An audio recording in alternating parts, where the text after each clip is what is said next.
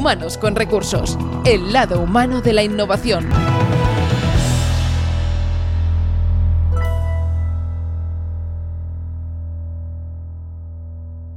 ¿Qué tal? Bienvenidos a Humanos con Recursos, el podcast donde ya sabéis que descubrimos a los líderes eh, inusuales que, pues, vienen aquí. Bueno, vienen. A ver, esto ha cambiado un poco, ya lo sabéis. La actualidad manda y ahora, pues, este es un podcast online. Ya no tengo esa ocasión de acercarme a Pera, a Pera Rosales, culpable de este podcast, y a darle un fuerte abrazo. ¿Cómo estás, Pera? Bienvenido. Muy bien, muchas gracias. Un fuerte abrazo, aunque sea a distancia, remoto que no virtual. O sea, siéntelo bien porque no es virtual. Lo siento, lo pero siento. Pero sí remoto. O sea, yo estoy, yo estoy en mi estudio y supongo que tú estás en el tuyo. ¿no? Y se te oye de, de, maravilla. Oye, tenéis a, a Pera Rosales, que además en el canal de YouTube de Inusual, pues eh, está llevando el Changelog, donde trata temas más que interesantes y algunos de ellos que eh, nunca nos habíamos parado a pensar o a, incluso a reflexionar, pues él nos invita a un poco a que paremos, ¿no? Porque a pesar de estar haciendo este teletrabajo, a pesar de estar pues en un ritmo distinto de vida y adaptándonos a unas circunstancias del todo cinematográficas, eh, pues bien, él nos invita a que paremos, aunque sea 5 o 10 minutos, vamos a reflexionar, a pensar un poco, porque claro, parece que no opera, pero es que aquí no paramos nunca. Sí, siempre viene bien, la verdad. Eh, el espíritu, digamos, del changelog es ser más conscientes de lo que cambian las cosas, ¿no? Y dejar también un rastro, o sea, de alguna manera, eh, de hecho, el concepto de changelog es un, es un invento, digamos, informático, o sea, es la idea es dejar el registro de cómo va cambiando el proyecto según va avanzando el tiempo, ¿no? Y a mí me pareció como muy oportuno el decir, oye, pues, ¿por qué no lo adaptamos a nuestro a nuestra circunstancia, ¿no? Porque todo el mundo cambia y además incluso podemos hablar del cambio también, con lo cual muchas veces eh, el canal lo que, lo que hace es hablar del cambio en sí y de cómo lo experimentados lo, lo han experimentado las personas o lo experimentamos nosotros y también, ¿por qué no? De vez en cuando lo sazonamos con aspectos que van cambiando del propio proyecto de Inusual, ¿no? Porque como bien dices, ahora eh, con este contexto que ha cambiado, si antes ya era necesario cambiar, pues ahora muchísimo más, con lo cual hay muchas cosas que ir contando y las vamos explicando pues eh, poco a poco. Y dentro de poco además habrá alguna sorpresilla también. ¿eh? Ya no digo nada más, pero dentro de poco van a haber novedades también por el propio concepto del cambio, ¿no? O sea que valiéndonos, digamos, de este, de este contenedor y de este formato del changelog, que es simplemente dejar memoria de los cambios, pues iremos evolucionando y compartiéndolo también con la comunidad. Oye, eh, eh, hablar de inusual es casi hablar de los Reyes Magos. Aquí tenemos uh, regalos de, de que aportan valor y conocimiento. Esto es fantástico. Y precisamente hablabas de cambio y, y, y, yo creo que, que, tú me has enseñado muy bien ese aspecto y yo he descubierto todo lo que tiene que ver con innovación desde que estoy involucrado en este proyecto, es que es primero aceptar ese cambio, luego hacer el cambio y obviamente pues luego también a, a adaptarse, ¿no? Como toca. Y hoy precisamente hablaremos eso, de adaptación, ¿no? Porque hoy nos acompaña Mireia Las Heras. ¿Cómo estás, Mireia? Bienvenida. Estoy fenomenal y contentísima de estar aquí con vosotros. Seguro que muchos de vosotros ya la conocéis, vosotros que seguís todo este tipo de contenido, pues obviamente ya tiene su propio podcast en el que podemos escucharla y en el que obviamente pues seguro que compartirá mucho contenido y mucha, mucho valor con lo que vamos a charlar hoy aquí precisamente. Eh, y de este cambio, de esta adaptación al cambio, de toda esta situación en la que nos estamos encontrando absolutamente todos y todas las profesionales eh, a día de hoy en esta situación, pero verdad, y en el que yo creo que es importante sacar un poco a colación al tema y sacarse las reflexiones oportunas.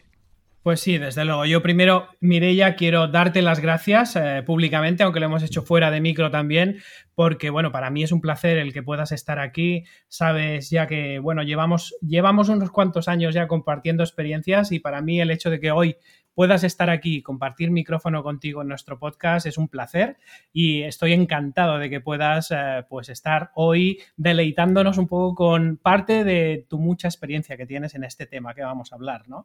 Y lo que me gustaría es simplemente, pues eso, en primer lugar, darte las gracias y en el segundo hacerte una gran pregunta que nos podríamos tirar aquí, pues incluso un ciclo de varios podcasts hablando, ¿no? Que es, eh, ¿cómo crees tú que están cambiando y que van a cambiar en las organizaciones en relación a todo lo que está pasando, y no hablo solo de COVID, sino estoy hablando de todo lo que nos está pasando en esta sociedad. ¿Cuáles son las grandes tendencias que tú identificarías o que tú quieres compartir con nosotros hoy? Bueno, pues espera, en primer lugar, agradecerte la invitación, que es un honor para mí, pero ya directamente en la pregunta que, que me comentas, ¿no? Pues efectivamente va a haber muchos cambios en las organizaciones y déjame que, profundice un poquito que ese cambio en las organizaciones va a ser un cambio en cada uno de nosotros, los que no vamos a salir igual eh, que como entramos en esta etapa de cambio, que como dices, es una etapa de cambio pre-COVID, post-COVID, pero que a la vez pues también están habiendo ¿no? pues muchísimos eh, cambios a nivel de percepción, ¿no? Pues de lo que es el entorno medioambiental, de lo que es la tecnología y de la importancia de la tecnología y el uso de la tecnología, de lo que son los cambios políticos y sociales que se están dando a nivel mundial. O sea que, bueno, pienso que, efectivamente a nivel social, económico y político, e incluso ahora pues a nivel sanitario, han habido muchos cambios en muy poco tiempo que van a hacer que, que el mundo del trabajo sea no sé si radicalmente distinto, pero sí sustancialmente distinto a cómo lo conocíamos, digamos, hasta el año 2020, por poner una fecha, ¿no? O sea, por poner una, fecha. Entonces, ¿qué, temas pienso que, que, habremos cambiado cada uno de nosotros? Bueno, pues cada uno de nosotros habrá incorporado un concepto que que, yo llevo años predicando y que ha tenido que venir una pandemia a instalarlo en las cabezas de, muchos de nosotros, y es el concepto de la flexibilidad, ¿no? Y de la flexibilidad flexible que yo digo, ¿no? La flexibilidad flexible a qué se refiere? Se refiere a espacios y tiempos más adecuados con las necesidades personales eh, del trabajador, con el biorritmo del trabajador, con la realidad familiar del empleado, y luego también digo flexible porque quiere decir que también a veces tendré que buscar el modo de que eso se adapte a las necesidades reales de la empresa, del cliente, del servicio. Y esa flexibilidad flexible, pues antes eh, pensábamos, bueno, pues un nice to have, pero yo, pero que empiece otro, ¿no? Y ahora no nos saque del día 13 de marzo del año pasado, que es cuando comenzó el confinamiento en muchos lugares, pues ese día tuvimos que, experimentar eh, a fondo lo que significaba. Una que me tenía que fiar de mis empleados y que, y que no solo me tenía que fiar, sino que tenía casi que tener em, que dejar en sus manos encontrar el mejor modo de hacer las cosas, porque yo no le iba ni siquiera como empresa, como directivo, no le iba a poder dar los medios, porque no había manera física, pues eh, de, darle una serie de recursos, se los iba a tener que buscar. Además, lo iba a tener que hacer teniendo a la familia presente en la mayoría de los hogares, pues porque tenían hijos o personas mayores eh, que iban a estar compartiendo eh, el espacio físico, etcétera, ¿no? Por lo tanto, y a la vez el empleado siendo muy consciente de que mm, lo mejor que me puede pasar es que a la empresa le vaya bien, con lo cual vamos a esforzarnos para que esto vaya adelante, ¿no? Entonces, bueno, pienso que ha habido un cambio de mentalidad profundo y, esto va a ser algo que realmente espero que va a quedar instalado en las cabezas y en los modos de tomar decisiones tanto de trabajadores como de empleadores como de grandes compañías. Desde luego. Y estás tocando un tema muy importante, que es bueno, el, pasar, digamos, del control a la confianza por parte de los directivos, ¿no?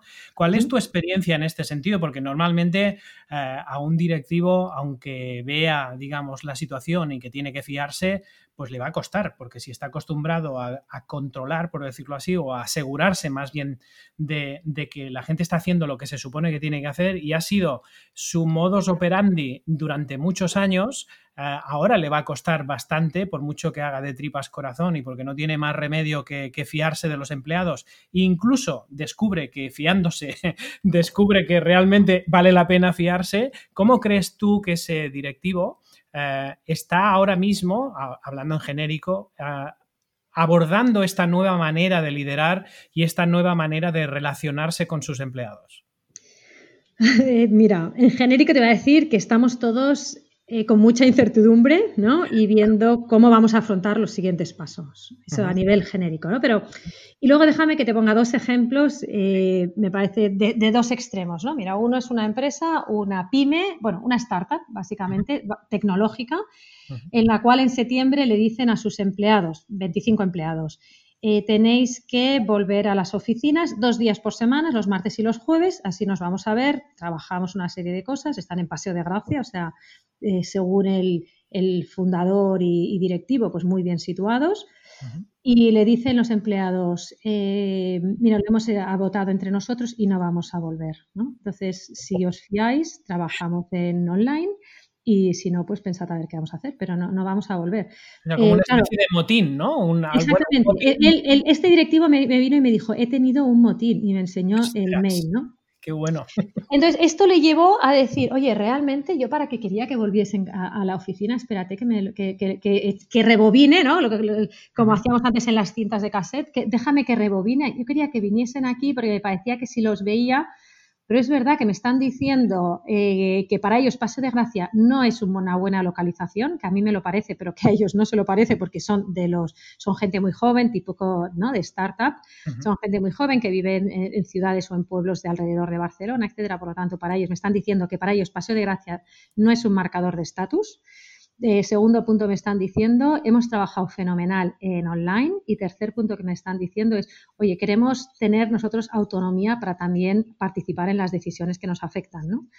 Bueno, pues para él fue un eye-opener, ¿no? Fue como un cambio de, marcha y decir, oye, pues fenomenal, seguís en casa.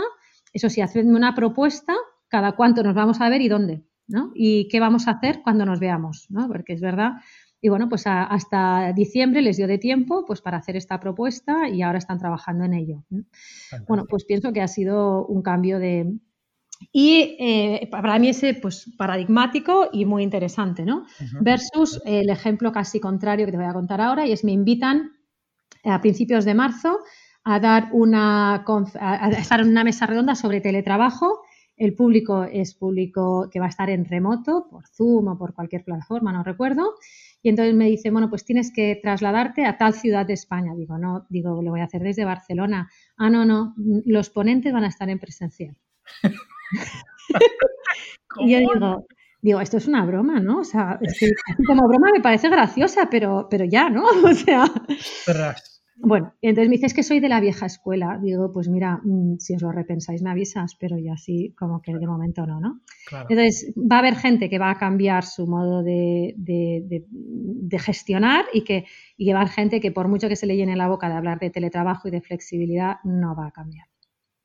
Desde luego, es, me parece muy buena ilustración los dos ejemplos, ¿no? Porque por un lado, alguien que se da cuenta que realmente vale la pena confiar en los demás y de hecho estoy seguro que ha ido descubriendo cosas que jamás habría descubierto si un contexto así no se hubiera presentado, ¿no? Probablemente nunca habría, se habría visto, digamos, eh, expuesto a un motín de ese calibre, ¿no? Porque incluso los empleados no se habrían tampoco atrevido, ¿no? Y por el otro lado, gente que a pesar de todo lo que está pasando, sigue pensando que a pesar de que sea algo remoto, el ponente tiene que viajar. O sea, es que me parece, me parece realmente desde un extremo hasta el otro, ¿no? Ahí en medio, en medio de todo esto, ¿no? De ese extremo y del otro, ¿tú cómo crees? O sea, ¿tú ¿qué le dirías? Porque yo sé, como, como tú y yo nos conocemos, yo sé que tú eres súper buena simplificando y diciéndole a la gente cosas que podría hacer que son muy prácticas. Esto es lo que me encanta de ti, ¿no? Como profesora del IS, eh, tú eres una profesora en que conoce la teoría, pero además conoces muy bien la práctica y eres súper buena desde mi punto de vista explicando en palabras llanas qué es lo que se puede hacer si estamos ahí en medio, tenemos gente y lo que queremos es migrar hacia ese nuevo modelo de liderazgo. ¿Qué indicaciones nos darías, Mireia, para que pudiéramos ponerlo en práctica? Bueno, pues a ver, pero yo lo que le diría a, un directivo que se encuentra en esta, en esta tesitura, y mira, ayer hablaba con un directivo de una empresa de Australia, tiene, en el headquarters tiene 40 personas, un headquarters pequeñito.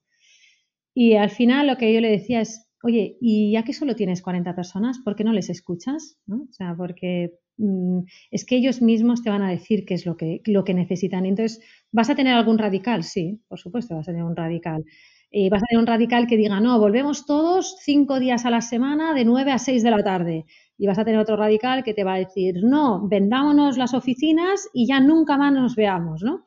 Entonces, bueno, esos dos los quitamos de la muestra. Entonces, esos dos radicales, pues ya se sabe siempre que tienes un alguien que está fuera de, realmente de, lo que, de lo que es sensato, ¿no?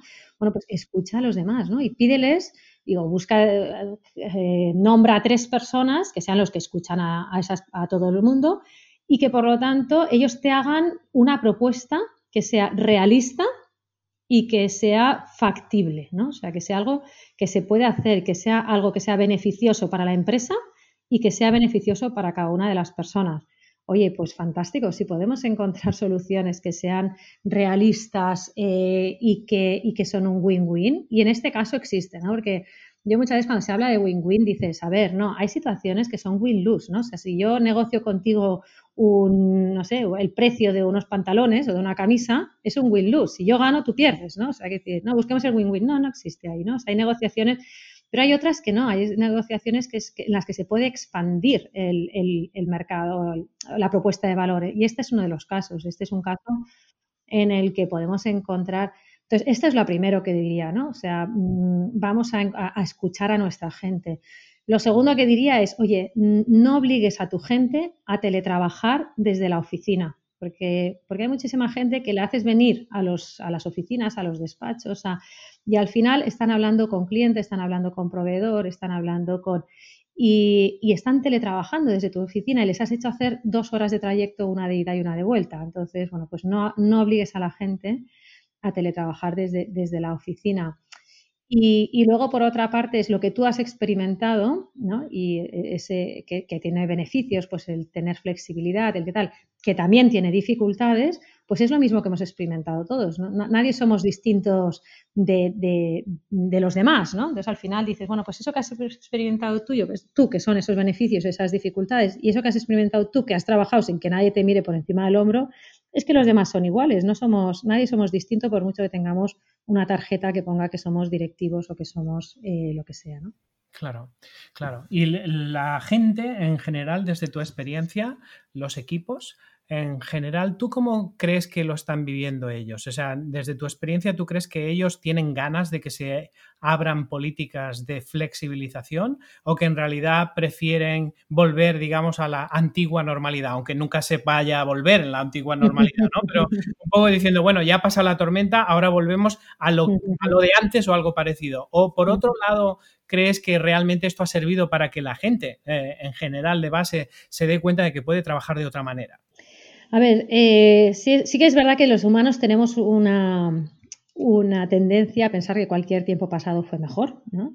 Y, ahora yo sí que oigo ciertos romanticismos, como si ir a la oficina hubiese sido la panacea, cuando todo el mundo estábamos bastante cansados de, de perder tiempo en desplazamientos, de perder tiempo en embotellamientos, de no poder hacer otras, con lo cual, ¿no? Pienso que ahora sí que se está romantizando un poco. Entonces, lo que yo escucho en general, ¿no? Y lo escucho también pues a través de las investigaciones que, hago, etcétera, es que la gente eh, tiene ganas de ir hacia una nueva situación en la que eh, la modalidad presencial eh, cree sinergias con la modalidad remota. Y cuando hablo de modalidad remota, no hablo de, trabajar desde casa, que a veces parece que cuando hablamos de remoto hablamos de trabajar desde casa. No, hablo de trabajar desde un tercer espacio, que puede ser la propia casa, el propio hogar, pero puede ser una oficina satélite o puede ser eh, un coworking. Entonces, eh, pienso que lo que va a faltar ahora es que se creen esos,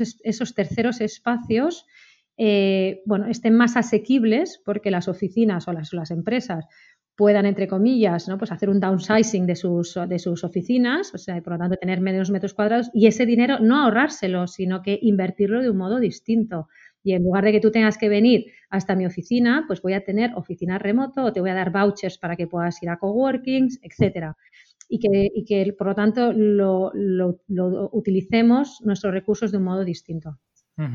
Y el, el, control que tienen estas personas ahora mismo del, de las horas que emplean, aquí a mí me genera muchas veces como una especie de tensión a la hora de, de, intentar entender cómo por un lado estamos intentando controlar las horas, vamos a poner entre comillas, presenciales, que la gente está delante del ordenador, en este caso, trabajando, y cómo eso conjuga con la flexibilidad que realmente es la que buscamos en que la gente esté enfocada a sus objetivos o esté enfocada al proyecto en general y que esté enfocada al valor, no a la presencialidad. ¿Cómo crees tú que, que se puede lidiar con eso? Porque es que parece incluso que las políticas, incluso del gobierno, que tienen todo el sentido del mundo según como lo veas, ¿no? Pero claro, si hay que, hay que eh, controlar a la gente las horas que hace eh, en el trabajo y tienen que fichar digitalmente o, virtualmente, estamos yendo en dirección contraria, en cierto sentido, a dejar que la gente realmente aporte el máximo valor independientemente de si está mm, una hora más o una hora menos, ¿no? Mira, espera, ahí me tocas, me tocas la fibra sensible. tocas la fibra sensible. Me alegro mucho. Cuando salió esa, esa, política, esa, esa, normativa, o sea, yo no sabía a quién tirar por la ventana. O sea, porque digo, a ver, estamos pidiendo flexibilidad, estamos pidiendo que las empresas realmente den un paso adelante en fomentar espacios pues, de esa confianza en la cual pues, trabajas desde un lugar alternativo. Y por otra parte viene el iluminado del momento y me dice que tengo que fichar. Entonces yo entiendo que me puedan decir, no, mira, es que yo qué sé, ¿no? Pues hay un sector, que en ese caso, ¿no? Pues se decía que era el sector de la hostelería, pues en la que hay, en la que hay, pues, no sé, con la típica pillería o el típico, las típicas malas prácticas. Bueno, pues, pues regula ese sector, ¿no? Pero, mm, pero no, no hagamos pagar a justos por pecadores, no, no creemos espacios en los que estamos creando ¿no? Esto es lo típico de la, profecía del autocumplimiento. Como no quiero que me engañes, creo las, las condiciones necesarias para que me engañes. Exactamente.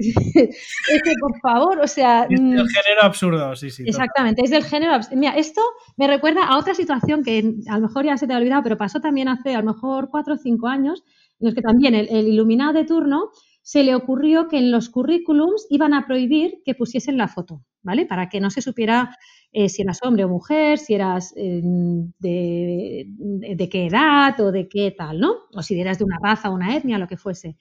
Yo digo, oye, digo, me parece fantástico, pero excepto que vamos 30 años tarde, porque es que ahora la mayor, todos nosotros, eh, o casi todas las empresas, el 80% de las empresas hacen su selección y su recruiting en las redes sociales. ¿Cómo pretendes quitar la foto? O sea, ¿pero qué me estás contando? O sea, entonces dices, no, no, si la idea es muy buena, pero, pero 30 años tarde. Entonces, claro, cuando vas 30 años tarde, pues ya resulta que ya ni siquiera es buena. Entonces, bueno, pues esto de, fichar, a ver, ha sido un contrasentido eh, que se les ha llenado la boca de decir que esto es para facilitar no sé qué, cuando en realidad lo que han hecho es crear las condiciones para todo lo contrario de lo que pretendían. ¿no? ¿Y ahora cómo lo arreglamos esto, Mireia? Pues ahora cómo lo arreglamos, pues cambiando, de, cambiando la norma, cambiando... Ya, gracias a... Sí, no lo sé, no, no sé. Yo primero pienso que, efectivamente que nuestra, nuestra legislación laboral, y aquí voy a ser muy impopular, pero nuestra legislación laboral tiene que cambiar y tiene que flexibilizarse. O sea, está totalmente desfasada con el entorno en el que vivimos. Entonces, eh, bueno, pues pienso que como botón de muestra está, está los altos niveles de desempleo que tenemos habitualmente. Yo creo que en gran medida son debidos a nuestra, a nuestra legislación laboral, en la que eh, es más fácil, mucho más fácil, por supuesto, divorciarte que, que, despedir a un trabajador, ¿no? O sea, entonces dices, bueno, a ver, eh, creo que, que al final un trabajador es alguien con el que tienes una relación durante el tiempo en el que nos interesa a las dos partes. Cuando a una de las partes, por lo que sea, ¿no? pues no le interesa. Y eso en el fondo crearía muchos más puestos de trabajo en el sentido de que, oye, yo tengo ahora una posibilidad, un pico de trabajo, te contrato, de aquí 12 meses, 15, 17, dejo de tener ese pico de trabajo, pues, pues ya está, te digo, oye, ya se ha acabado, pero claro, si ahora tengo un pico de trabajo y no puedo contratarte porque sé que eso me liga de manos y pies, al final dices, oye, pues entonces, mm, y luego muchas empresas acaban hundiéndose por los costes laborales, que dices, bueno, ¿a quién he hecho? Pues la lógica diría, bueno, pues vamos a, vamos a desvincular, vamos a desvincular al que menos aporta, pero la lógica de nuestra legislación dice, no, vamos a desvincular al que sea más barato. al que más aporta. ¿no? además, la, la, ironía es que de esta manera estamos fomentando la precariedad laboral, porque lo que Activamos el mercado clandestino, decir, oye, sí, pero no te puedo pagar el no sé qué, te pagaré el tal, te haces autónomo, pero no no sé qué. claro, con esto, pues intentando arreglar algo, estropeamos muchísimo más, ¿no? exactamente. sí, sí. Y entonces tú, ¿qué crees que va a ser el próximo reto a la vuelta, digamos, no sabemos cuándo será, pero habrá un momento donde ya no habrán restricciones, donde eh, pues no habrán confinamientos municipales ni regionales y al final pues iremos probablemente todavía con mascarilla o, algunas veces pero volveremos de alguna manera a la oficina. ¿Qué es lo que crees tú que será el próximo reto a abordar? Bueno, yo el próximo reto creo que va a ser pues esa prueba y error en la que tendremos que ver, oye, cómo fomentamos esta, eh, esta sinergia entre la modalidad presencial y la modalidad eh, remota. Cómo utilizamos mejor nuestros espacios, porque si solo vas a venir dos días a la semana, bueno, ¿son esos dos días los días que hacemos reuniones o lo que hacemos es asegurarnos que tengamos un comedor fantástico para que mis trabajadores realmente tengan un espacio en el que verse y en el que comentar? Eh, creamos más eh, salas o más espacios de valor añadido. Bueno, vamos a tener que, ver cómo, cómo, y es, como digo, pienso que esto va a ser un poquito prueba y error, ¿no? Pues, em, vamos a tener que ir probando distintas. Y también te digo, pienso que cuando en cuanto llegue esa, esa situación de estabilidad sanitaria, por llamarlo de alguna manera, va a haber empresas como la que te acabo de comentar, ¿no? Que me dice, bueno, pues tienes que hacer el, eh, la conferencia, pero tienes que estar en tal ciudad, ¿no? Pues va a haber, también eh, empresas que van a decir, bueno, pues todo el mundo a sus puestos y aquí no se mueve nadie. Y como si no hubiera pasado nada, ¿no? Como si no hubiera pasado nada. Entonces esas empresas eh, van, a, van a encontrarse con problemas porque la gente se va a sentir muy maltratada, o sea, porque dices, bueno, me has, me has exigido, me has pedido que trabaje 100% en remoto en una situación precaria y ahora me exiges lo contrario. Y luego también va a haber empresas que también se empiezan a ver que, han visto, han visto pues una, una gallina de los huevos de oro en que la gente trabaje desde casa y han dicho, bueno, nos vendemos las oficinas y que todo el mundo en remoto. Y creo que esos también se van a encontrar con problemas porque al final el hombre somos un animal social, necesitamos, y, más en nuestra cultura mediterránea, somos muy de piel, somos muy de, vernos, muy de comentar, muy de... Y, aunque pienso que no es para nada necesario estar el 100% de la jornada laboral en, en, la oficina, sí que cierto tiempo, y puede ser, ¿cuánto es cierto tiempo? No sé, no sé si es 30, si es 40, si es 60, vamos a tener que ir probando. Claro. Y el, área de personas, uh, Mireia, que es una de las áreas donde han estado pues grandes, grandes retos ¿no? en, estos, en estos últimos meses. Em, ¿qué, es lo que están experimentando desde tu experiencia estos cambios, ¿no? De pasar de, de estar casi más enfocados a las relaciones laborales, si quieres, que está realmente acompañando emocionalmente a, las personas, como yo he visto en algunos de nuestros clientes y en algunos de nuestros amigos, ¿no? Que está en el área de personas y realmente ha visto, me comentaba uno concretamente, decía, bueno, yo es que he descubierto realmente en que vale la pena eh, coger el teléfono y llamarle a, uno de, los, de las personas y oye, ¿cómo estás? Simplemente, y esto no lo habría hecho eh, en presencial, ¿no? Me comentaba, ¿no? Como diciendo, estamos descubriendo en que realmente la gente aprecia mucho en que podamos estar más allá de nuestro rol, digamos, funcional, ¿no? Eh, que podamos estar haciendo realmente de área de personas, ¿no? Que no es simplemente, oye, hablas conmigo solo cuando hay un problema pues laboral o de permisos o de vacaciones o lo que sea, sino hablas conmigo porque realmente es contigo con quien tengo que hablar si con la empresa tengo ahora mismo un problema emocional, por ejemplo, ¿no? ¿Cómo lo vives tú esto? Mm. A ver, yo mm, vuelvo a decir lo mismo, ¿no? O sea, probablemente habrá algunos que volverán al, al old age, ¿no? O sea, que volverán otra vez pero, pero creo que efectivamente muchos están experimentando lo que tú acabas de comentar, ¿no? Yo conozco una empresa que me ha parecido, vamos, fantástico. Cada día les envían al final del día cuál es la energía, qué energía has tenido hoy en tu trabajo, ¿no? O sea, una, pregunta muy... Y cuando alguien durante más de tres días, ¿no? Pues ha puesto que baja, pues a esa persona le llaman, oye, ¿qué, ¿cómo estás? ¿Te pasa algo? ¿Has tenido algún asunto? Anda, que tu madre está hospitalizada. Oye, pues mira, vamos a hacer una cosa, a los próximos tres días no te conectes y ya recuperas entonces dices, ostras, eh, realmente eh, creo que nos estamos dando cuenta que como tú llamas a este, a este podcast, ¿no? pues los humanos tenemos recursos y los humanos realmente somos los que aportamos nuestro conocimiento, nuestra ilusión, nuestro, nuestras competencias, nuestra pasión y que eso es lo más importante en este área de, dirección de personas. Y, bueno, pienso que ahí se están abriendo muchas eh, ventanas de oportunidad para una gestión de personas mucho más real y menos, como tú decías, burocrática o de, pues al final, de, relaciones laborales, ¿no? Que son necesarias y, por supuesto, sobre todo por lo que decíamos de, de la legislación que tenemos, pero, pero mucho más allá de, allí, de, eso, pues están las personas, sus necesidades, sus eh, sus características eh, emocionales de un momento dado, etcétera.